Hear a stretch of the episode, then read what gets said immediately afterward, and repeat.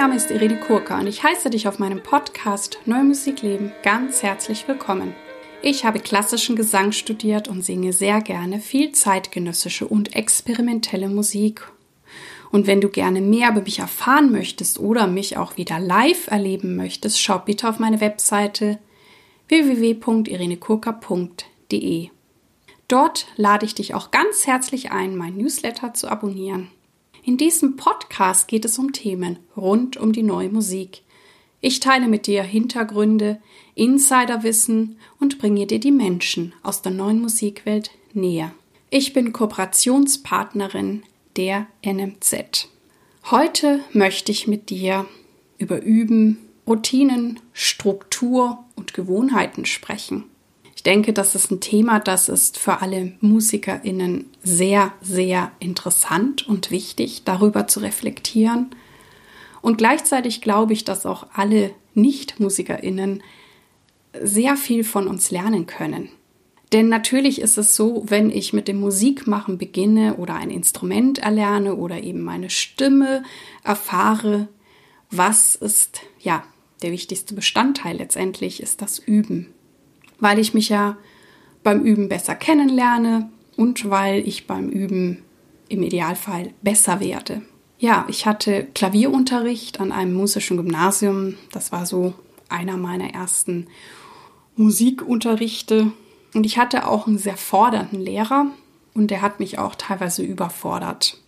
Er hat mich auch sehr viel mit Metronom spielen lassen, wofür ich ihm im Nachhinein sehr, sehr, sehr, sehr, sehr dankbar bin. Aber ich glaube, damals habe ich es noch nicht so verstanden.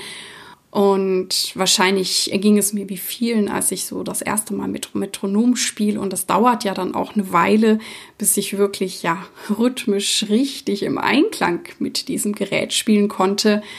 Und ich weiß, dass ich das anfangs immer durchs Wohnzimmer geschmissen habe, was meine Eltern jetzt nicht so witzig fanden.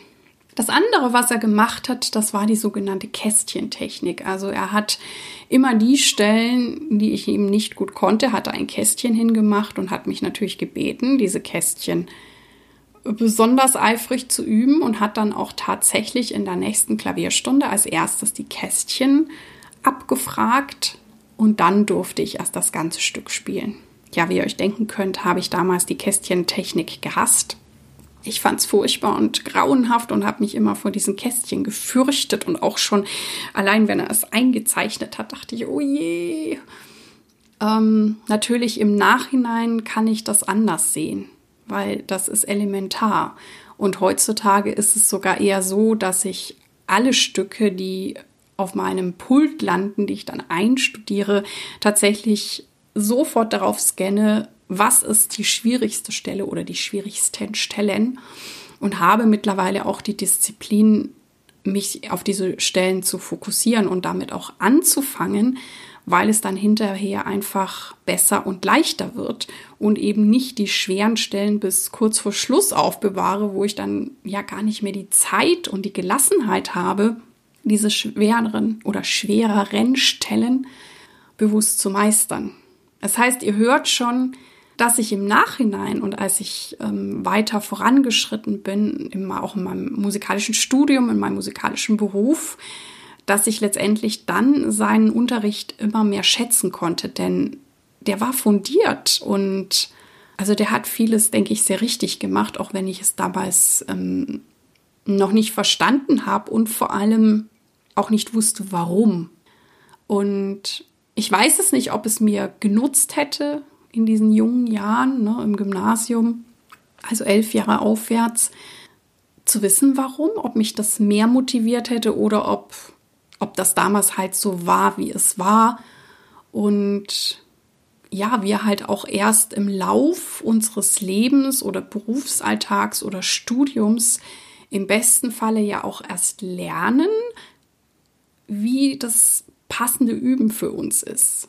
Und das ist eben nichts, was so vom Himmel fällt. Und ich habe mich zwar oft gefragt, könnten einem die Lehrer da noch mehr helfen oder ist es einfach so ein Prozess, durch den jeder, jede selber gehen muss. Ich mache jetzt auch den Sprung. Ich bin dann in die Musikhochschule in München gegangen. Dort habe ich gestartet. Dann war ich ja auch in den USA. Und wenn ich da zurückblicke, denke ich auch, ich habe halt irgendwie geübt. Also ich hatte nicht das Gefühl, dass man mir genau gesagt hat, was, wieso, weshalb, warum. Ja, ich hatte meine Gesangsübungen, die habe ich halt wiederholt. Ich habe natürlich auch die Stücke entsprechend oft gesungen, sicherlich auch die schweren Stellen öfter, aber eigentlich hatte ich von Effektivität, Effizienz, Qualität, glaube ich, keine Ahnung. Also ich weiß, dass wir uns darüber damals eher ja fast gebettelt haben unter uns Studentinnen, ähm, wie viel wir geübt haben. Also das eher über die Zeit festgemacht haben. Und ich habe damals ähm, sehr, sehr viele Stunden geübt. Eigentlich für eine Sängerin sehr, sehr viel, weil wir ja unser Instrument ja gar nicht irgendwie zehn Stunden am Tag belasten können und wollen. Also ein Pianist kann einfach länger üben. Und bei mir habe ich den Eindruck, ich weiß es nicht, wie es jetzt ist. Da könnt ihr mir auch gern Feedback geben oder ob sich da was entwickelt, verändert oder ja, wie achtsam da auch die Instrumental- und Vokallehrer da mit einem umgehen oder schon einem etwas mitgeben. Ich bei mir habe das Gefühl, dass ich das meiste dann doch erst durchs Berufsleben gelernt habe und auch als es immer mehr anfing, dass ich viele Sachen gleichzeitig gemacht habe, also viele Konzerte gleichzeitig vorbereitet habe. Beim Studium war es noch so etwas geordneter, dann gab es halt irgendwie ein großes Konzert und da habe ich natürlich dann sehr fokussiert darauf hingearbeitet, aber der Berufsalltag war bei mir anders. Also der war immer anders. Ich habe immer vieles parallel jongliert und musste dann eben auch aus der Situation heraus effizienter üben und habe dann eben tatsächlich auch diese, wie ich es nenne, Kästchentechnik angewandt. Ich habe immer mit den schwersten Stellen angefangen oder ich habe eben auch dieses mentale Training intuitiv entdeckt. Also ich wusste damals nicht, dass es das irgendwie gab und ich glaube, als ich angefangen habe zu studieren, war das auch noch nicht etabliert. Also ich weiß gar nicht, ob es da überhaupt schon Bücher gab. Ich, ich komme da gleich drauf zu sprechen.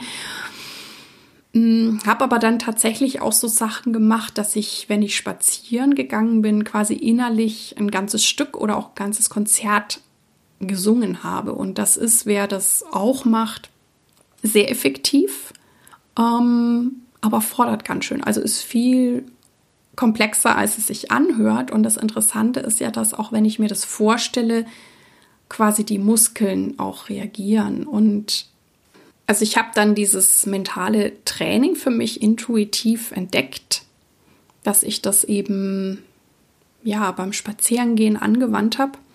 Und als ich dann in ähm, Amerika studierte, war da so ein Buch gerade sehr, sehr populär, also ein richtiger Hype. Das hieß The Inner Game oder vielleicht hieß es auch The Inner Game of Tennis. Also ich glaube, es ging um Tennis oder um Golf.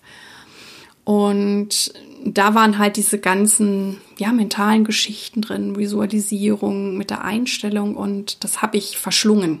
Und da wurde mir auch irgendwie klar, dass das, was ich ja intuitiv angefangen habe aus der Situation heraus, ähm, dass das ein richtiger Weg war. Stimmt, ich habe das schon so bei meinen ersten Konzerten dann gemacht, also wo das Berufsleben angefangen hat. Es wurde aber dann mit dem Studium, nach dem Studium immer noch extremer, intensiver und effizienter mein Üben. Und ein paar Jahre später ist dann auch ähm, ist dieses Inner Game in allen möglichen Varianten aufgetaucht, also auf verschiedene Disziplinen bezogen. Und es gab dann eben auch das Buch The Inner Game of Music, was meines Wissens dann auch auf Deutsch übersetzt wurde, dort aber, einen, glaube ich, einen ganz anderen Titel trägt. Und als ich dann vom Studium aus ja, USA und Kanada zurückkam, da habe ich dann festgestellt, dass es auch eben Bücher über mentales Training in Deutschland gab. Und die habe ich dann gelesen und habe aber eben festgestellt, dass ich intuitiv und vielleicht aus einem Pragmatismus heraus vieles gemacht habe. Allerdings haben mich diese Bücher bestärkt. Und insofern ist das, denke ich, auch ein wichtiges Element natürlich das ja, motorische oder wie ähm, gehe ich mit meinem Instrument um, wie gehe ich denn mit der Musikalität um, der Emotionalität, aber auch ähm, ja, dieses Mentale ist sehr, sehr kraftvoll. Also kann ich euch nur ans Herz legen. Was macht Üben noch aus? Natürlich diese Regelmäßigkeit, also dass wir in der Regel ähm, täglich üben. Und das, ähm, ich weiß nicht, wie das in allen Berufen ist. Natürlich, wenn ich in meinem Berufsalltag bin, auch in anderen Berufen mache ich ja Dinge jeden Tag. Sei es, dass ich jemanden anrufe oder irgendwelche Tabellen erstelle oder Berechnungen mache oder ein Produkt entwerfe oder etwas erforsche. Und wir werden ja durch das Üben immer besser. Gleichzeitig kann es aber auch so sein, dass es am Anfang schwer ist oder dass es immer wieder Herausforderungen gibt, die wir natürlich überwinden. Und auch wenn ich ein neues Stück lerne, auch gerade in der neuen Musik, gibt es auch Stücke, wo ich erstmal noch so gar nicht alles erfassen kann und mich da immer wieder drauf einzulassen und eben mit Ebenen anfange, die ich durchschaue also gerade bei komplexen Stücken der neuen Musik lerne ich diese in Schichten. Ähm, na, lernen wir vielleicht die, die Noten, die Tonhöhe. Dann schaue ich mir vielleicht als nächstes den Rhythmus an. Dann kann es sein, dass ich das zusammenbringe. Und dann gehe ich erst dahin, was steht denn da noch über Ausdruck oder Dynamik. Also manchmal, wenn die Stücke sehr komplex ist, ist es nicht sinnvoll zu versuchen, alle Elemente, die der Komponist oder die Komponistin fordert, auf einmal umzusetzen, sondern das dann so in Layern zu lernen und dann wird es am Schluss richtig, richtig gut. Es erfordert natürlich auch Disziplin und ich weiß, dass ich es manchmal schwierig finde, reinzukommen, wenn ich halt noch so gar nicht erfasse oder mich die Wünsche und Anforderungen des Komponisten erstmal vielleicht einen Hauch überfordern. Aber wenn ich mich dann reinbegebe und so Schicht und Schicht arbeite und sozusagen dieses Stück auch immer mehr Gestalt annimmt, dann macht es mir natürlich Freude und dann macht es mir auch Freude, in diesen Details weiterzuarbeiten und, und tiefer zu gehen. Es kann natürlich auch sein, dass dir Dinge am Anfang sehr leicht fallen. Das ist natürlich gut, um erstmal reinzukommen. Aber es kann auch sein, dass du dann irgendwann an einen Punkt kommst bei einem Stück oder bei der Entwicklung deiner Stimme, wo es nicht so ist. Und da ist es natürlich wichtig, dran zu bleiben, damit du eben auch auf diesen nächsten Level kommst. Ja, das nächste Level. Manchmal ist es so, bevor wir auf das nächste Level überhaupt kommen, dass wir eine Zeit lang auf einem Plateau sind. Und dieses Plateau, je nachdem wie hoch dieses Plateau generell schon ist, kann auch frustrierend sein, weil du übst und übst und hast Gefühl, es bewegt sich gar nichts. Und gleichzeitig ist dieses Plateau so wichtig, weil du ja damit das, was du schon gelernt hast, verinnerlicht und verfestigst, damit es zu einer Routine wird und du eben nicht dran denken musst. Und dann machst du plötzlich einen Sprung und bist auf dem nächsten Plateau. Und das erfordert auch viel Dranhalten, Hartnäckigkeit zu sagen, okay, das Plateau macht mir vielleicht gerade keinen Spaß, aber ich weiß, das gehört dazu und es ist wichtig. Wenn ich natürlich dann von Plateau zu Plateau gewachsen bin, dann bin ich irgendwann auch auf einem sehr hohen professionellen Plateau und weiß, dass ich immer sehr gute Arbeit abliefere. Aber in der Regel, wenn ich natürlich weiter übe, was ich allen empfehle, werde ich auch innerhalb dieses, sage ich mal, sehr hohen professionellen Plateaus weiter wachsen und vielleicht das nächste erreichen. Und das ist auch immer wieder schön zu sehen, ach, das Stück geht jetzt leichter, das geht mit meiner Stimme leichter oder ich kann irgendwas vom Ausdruck eben ausdrücken, was mir vorher noch nicht möglich war. Und mir macht generell Lernen Freude.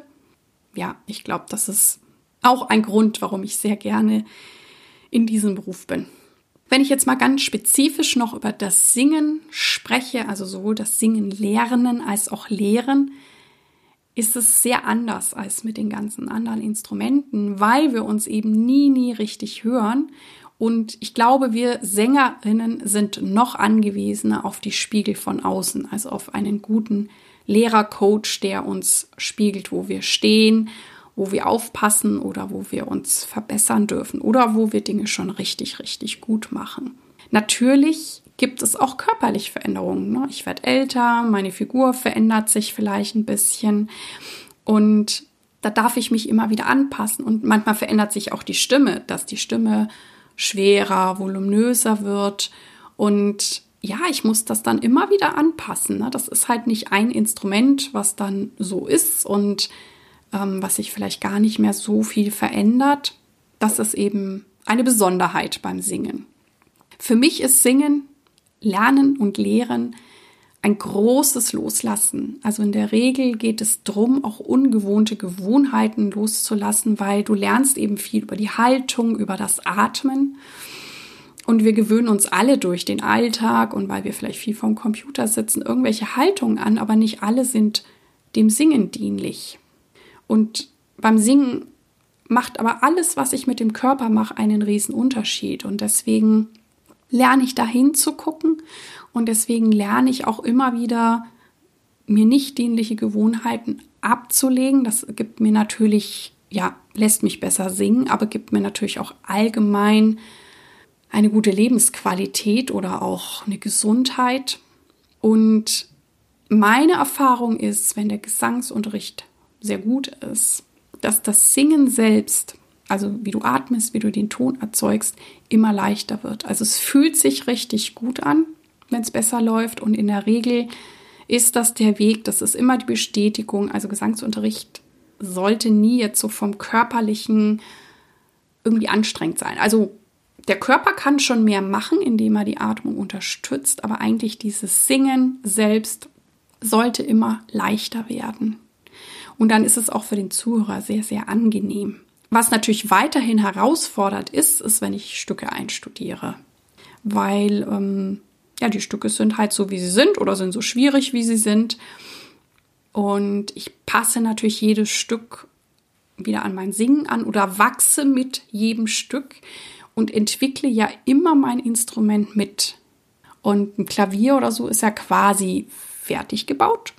Natürlich kann ich auch mit dem Klavier immer mehr verschmelzen und kriege immer mehr ein Gefühl, wie ich die Tasten anschlage. Aber bei uns Sängern ist es natürlich noch viel extremer. Wenn Sängerinnen Probleme mit Intonation haben, ist es aus meiner Sicht so gut wie nie ein Hörproblem, sondern es ist immer ein technisches Problem, hat mit der Atemführung zu tun oder eben auch mit Spannungen in Kiefer und Zunge. Ja, also, wie ich ja sagte, die Profimusikerinnen üben ja fast täglich und das strukturiert natürlich schon von vornherein unseren Alltag. Dann kommen noch die Proben hinzu oder Akquise und Organisation. Ich glaube, dass wir Selbstständigen uns auch meist gern selber die Strukturen geben. Also wir wissen im Idealfall auch, wann wir am besten arbeiten, ob das morgens, mittags oder nachts ist. Ich glaube, es ist auch gut, wenn du das weißt und dann im Idealfall deinen Tag danach ausrichten kannst. Und ähm, ich glaube, das ist auch was, was uns Selbstständigen leichter fällt, uns die Zeit einzuteilen. Ich hatte jetzt die Erfahrung gemacht, als wir eben den Lockdown hatten, dass Freundinnen von mir, die halt immer ins Büro gegangen sind, ähm, denen fiel es am Anfang sehr schwer, mit dem Tag zurechtzukommen und sich ihn plötzlich selber einzuteilen. Und wir können das halt. Und in der Regel, glaube ich, mögen wir das auch, sonst hätten wir nicht die Selbstständigkeit gewählt. Und ganz wichtig finde ich halt auch, mir in meiner Struktur Zeitfenster zu schaffen, wo ich mich ganz klar auf etwas fokussiere, ohne Ablenkung, ne? also ohne irgendwelche Handy, E-Mails und so weiter, Social Media. Also, dass ich wirklich in dieses Deep Work abtauche und dann schaffe ich viel. Ich habe ja, glaube ich, schon viel auch über ähm, Zeitmanagement hier gesprochen. Und als Ausgleich, also wenn ich dann wirklich in diesem fokussierten Deep Work Zustand war und dann auch die Sachen ziemlich gut schaffe, finde ich es natürlich dann super, Spaziergänge zu machen, zu kochen oder ne, mit einer Freundin zu quatschen. Ähm, also das finde ich auch wichtig, dass wir da wirklich diese Work-Life-Balance haben. Aber in dem Moment, wo wir eben üben, ich komme jetzt nochmal aufs Üben zurück, also das Üben unseres Instrumentes oder unserer Stimme, sind wir fokussiert und sollten auch schauen, dass wir in dem Moment sind, uns eben nicht von anderen Sachen ablenken lassen, also alles ausstellen und wirklich diese, diese Übezeit effektiv für uns nutzen. Was ich trotzdem interessant finde, ihr wisst ja mittlerweile, dass ich diese Morgenroutine habe, wo ich eben auch meditiere und danach gehe ich eben ans Klavier und ja, studiere meine Stücke ein oder mache noch technische Übungen für meine Stimme. Und irgendwie ist dann immer ganz viel frei in meinem Hirn in dieser Kombi, dass dann meistens sogar schon richtig gute Ideen kommen. Und wenn die sehr, sehr gut sind, und ich das Gefühl habe, boah, ich kann mich jetzt fast nicht mehr auf mein Üben konzentrieren, dann schreibe ich die lieber mal kurz auf, weil dann kann ich es ad acta legen und sage, okay, ähm, nach dem Üben kümmerst du dich drum, weil ich will ja schon weiterhin fokussiert weiter üben. Aber ich finde es auch interessant, dass diese Kombi von Meditation und Üben ähm, und Üben oder Singen ist für mich auch eine Art der Meditation, weil ich bin ja im Jetzt und ähm, bin fokussiert und dass da gerade in dieser Zeit besonders gute Ideen kommen. Was ich auch noch über Struktur sagen kann, also ich finde Struktur auch etwas sehr, sehr Schönes und kann auch nur sagen, dass in den Zeiten in meinem Leben, wo ich tatsächlich auch eine große Krise meistern musste, ähm, habe ich jeden Tag geübt und das hat mir sehr, sehr viel Kraft gegeben. Und ich hatte auch immer ein Gefühl dafür, was sozusagen so, sag meine wichtigsten zwei To-Dos waren oder Prios, und die habe ich gemacht. Und beim Rest war ich dann nachsichtig mit mir, weil ich wusste, ich brauche auch Zeit, um diese Situation zu verarbeiten und irgendwie auch den Emotionen Raum zu geben oder auch Gespräche zu führen oder einfach mal, keine Ahnung, zu weinen oder spazieren zu gehen. Aber ich kann nur sagen, bei mir war es so, dass diese, ich nenne es jetzt mal Basisstruktur, also ne, das Üben und die aller zwei wichtigsten To-Dos, ähm, damit konnte ich trotzdem sozusagen, ja, mein, meine äh, Sopran-Berufstätigkeit am Laufen halten, ohne dass jemand sozusagen was gemerkt hat. Und als ich dann natürlich wieder besser beieinander war, dann habe ich mir den Tag auch wieder voller gemacht und habe auch wieder ein paar mehr To-Dos gemacht. Aber es war für mich sehr wichtig zu sehen, okay, wenn fast nichts geht und ich wenigstens die drei Sachen schaffe, inklusive Üben, ähm, bleibe ich dran und, und fall nicht komplett raus. Ja, dann gibt es ja noch das Gewohnte und die Routinen, die wir das Üben dazu dienen, dass wir Dinge automatisch machen. Gutes Beispiel ist natürlich sowas wie Zähneputzen, ne, sich waschen, sich duschen. Und du kannst dir ja alles angewöhnen, was du regelmäßig machen möchtest. Ne? Meditieren, Yoga machen, in die Natur gehen, wie auch immer. Weil umso öfter du das machst, na, du legst ja dann die Synapse im Hirn, umso leichter fällt es dir. Und das kannst du mit allem machen. Oder wenn du sagst, ich möchte gerne weniger Zucker essen. Da gibt es Studien, die sagen, dass wir nach circa 21 Tagen neue Gewohnheiten verinnerlicht haben und sich eben auch diese neuen Synapsen im Gehirn entwickelt haben. Also da könnt ihr auch darauf verlassen. Gleichzeitig der Hinweis, versuche nie zu viele Neugewohnheiten gleichzeitig einzuführen, weil das überfordert. Also mach lieber ein bis maximal zwei.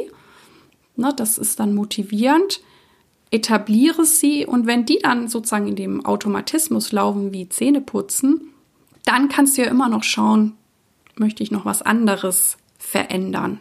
Und hier kannst du natürlich, wie soll ich sagen, in beide Richtungen schauen, wenn du etwas neu erlernen möchtest. Also wichtig ist auch, ne, wir haben ja vorhin auch über das Plateau gesprochen, ist auch die Pause und die Erholung, weil sich da ganz viel bei dir auch integriert. Also ich glaube auch, dass Schlaf sehr wichtig ist. Ich habe auch oft das Gefühl, wenn ich was sehr intensiv geübt habe und dann schlafe oder auch einen Mittagsschlaf mache, dass sich das ähm, verinnerlicht und festigt. Und ähm, ich weiß zwar, dass wir Musiker tatsächlich häufig wirklich jeden Tag üben, aber wenn wir uns so Sportler angucken, die ja auch einen Coach haben und wirklich auch eine hohe Leistung abgeben, bei denen werden ja Pausen mit ähm, eingeplant. Und ich glaube, dass wir das oft unterschätzen. Also ich glaube, dass auch wir auch sehr gut wachsen und reifen mit allem, was wir machen, mit unseren Musikstücken, wenn ich mir eben auch Zeit für diesen Müßiggang nehme, weil ich dann danach vielleicht besser, fokussierter, schneller bin oder es hat sich auch irgendwas ja, in, in, in, in, in meinem Körper einfach abgespeichert und dadurch ist es dann selbstverständlich. Also, was ich am Schluss noch auch erwähnen möchte, ist, dass ich mich ja auch immer zwischen der Struktur, wo ich eben vorhin sagte, na, das trägt mich teilweise durch den Tag oder hat mich auch durch eine Krisenzeit getragen, dass aber auch natürlich die Freiheit ihren Mehrwert hat. Und dass wir da vielleicht auch immer wieder hin und her pendeln oder dass ich es natürlich auch auf meine Art kombiniere oder je nach Lebenssituation.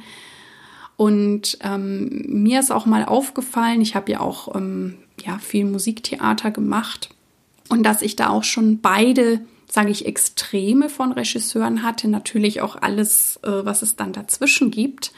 Also was ich meine, das eine Extrem ist, ich hatte schon mal einen Regisseur, oder das war glaube ich, nee, nee, es war ein Mann, ähm, der mir wirklich bis ins letzte Detail alles gesagt hat, was ich wann wie mache, wo ich laufe, wo ich hingucke. Also es war wahnsinnig detailliert. Und ich fand es einerseits spannend und faszinierend und gleichzeitig hat es mich aber zu einem gewissen Punkt auch eingeengt, weil es, ich glaube, am Anfang war es für mich noch so mechanisch. Ich habe dann halt brav gemacht, was, was die Person wollte. Hab dann aber gemerkt, als wir dann in den technischen Proben waren, wo dann ein Licht eingerichtet wird und so weiter, da hatte der Regisseur gar nicht mehr so auf mich achten können, weil der gucken musste, okay, ne, ist mit der Bühne alles klar, ist mit dem Licht alles klar und so weiter. Und das war dann genau das Zeitfenster, wie ich diese Abläufe, die ich vom Regisseur bekommen habe, ähm, zum meinem machen konnte. Also es wirklich mit Leben und Gefühl füllen konnte und auch wirklich wusste, warum laufe ich jetzt quasi von links nach rechts. Und dann wurde es am Schluss, fand ich, richtig, richtig gut. Ich habe aber eben auch schon das andere Extrem erlebt mit einer Regisseurin, die eher von der Improvisation her kam und die hat dann immer uns wieder die Szenen improvisieren und dann hat gesagt, ach, das gefällt mir, das gefällt mir nicht.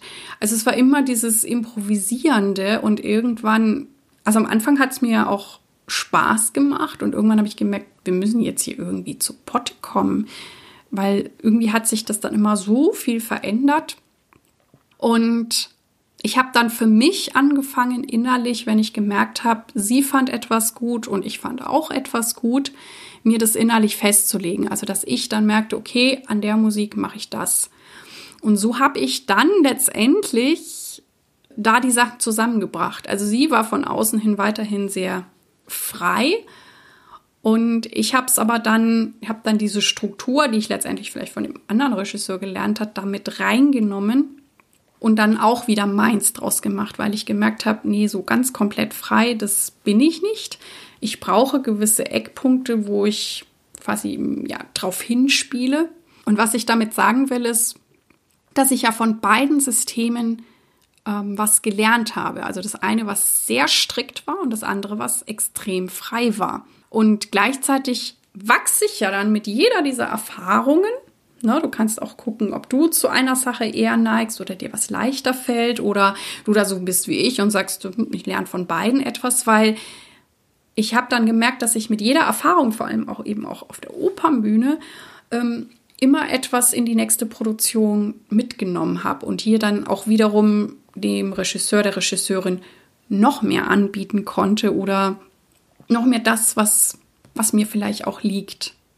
Und so ja, habe ich dann auch in jedem neuen Stück, Musikstück, szenischen Stück in der Zusammenarbeit immer was über mich, meine Stimme gelernt und konnte ja mich so sehr verschieden erfahren und wachsen. Und klar, wenn ich das dann übe, was man ja dann auch in den szenischen Proben macht, so wie ich auch meine Stimme übe, dann gelingt es mir auch dies auf einem gleichbleibenden professionellen Level zu präsentieren. Also dies waren nun verschiedene Ideen, Erfahrungen zum Thema Üben, Routinen, Gewohnheiten, Struktur. Und ähm, bin natürlich sehr neugierig, wie das bei dir aussieht, wie du das strukturierst, wie du das angehst. Also vielleicht hast du auch Lust, mir da mal äh, eine E-Mail zu schreiben. Ich freue mich da immer sehr. Und ich sage danke, dass du heute bei mir eingeschaltet hast. Ich hoffe, es hat dir gefallen und dich inspiriert. Und ich freue mich sehr, wenn du diesen Podcast deinen Freunden und Kolleginnen empfehlen kannst oder dir sogar etwas extra Zeit nimmst, um mir eine gute Bewertung gern auch schriftlich auf iTunes abzugeben. Ich danke dir. Dir alles Gute. Lebe deine Musik, lebe dein Leben und bis zum nächsten Mal. Deine Irene.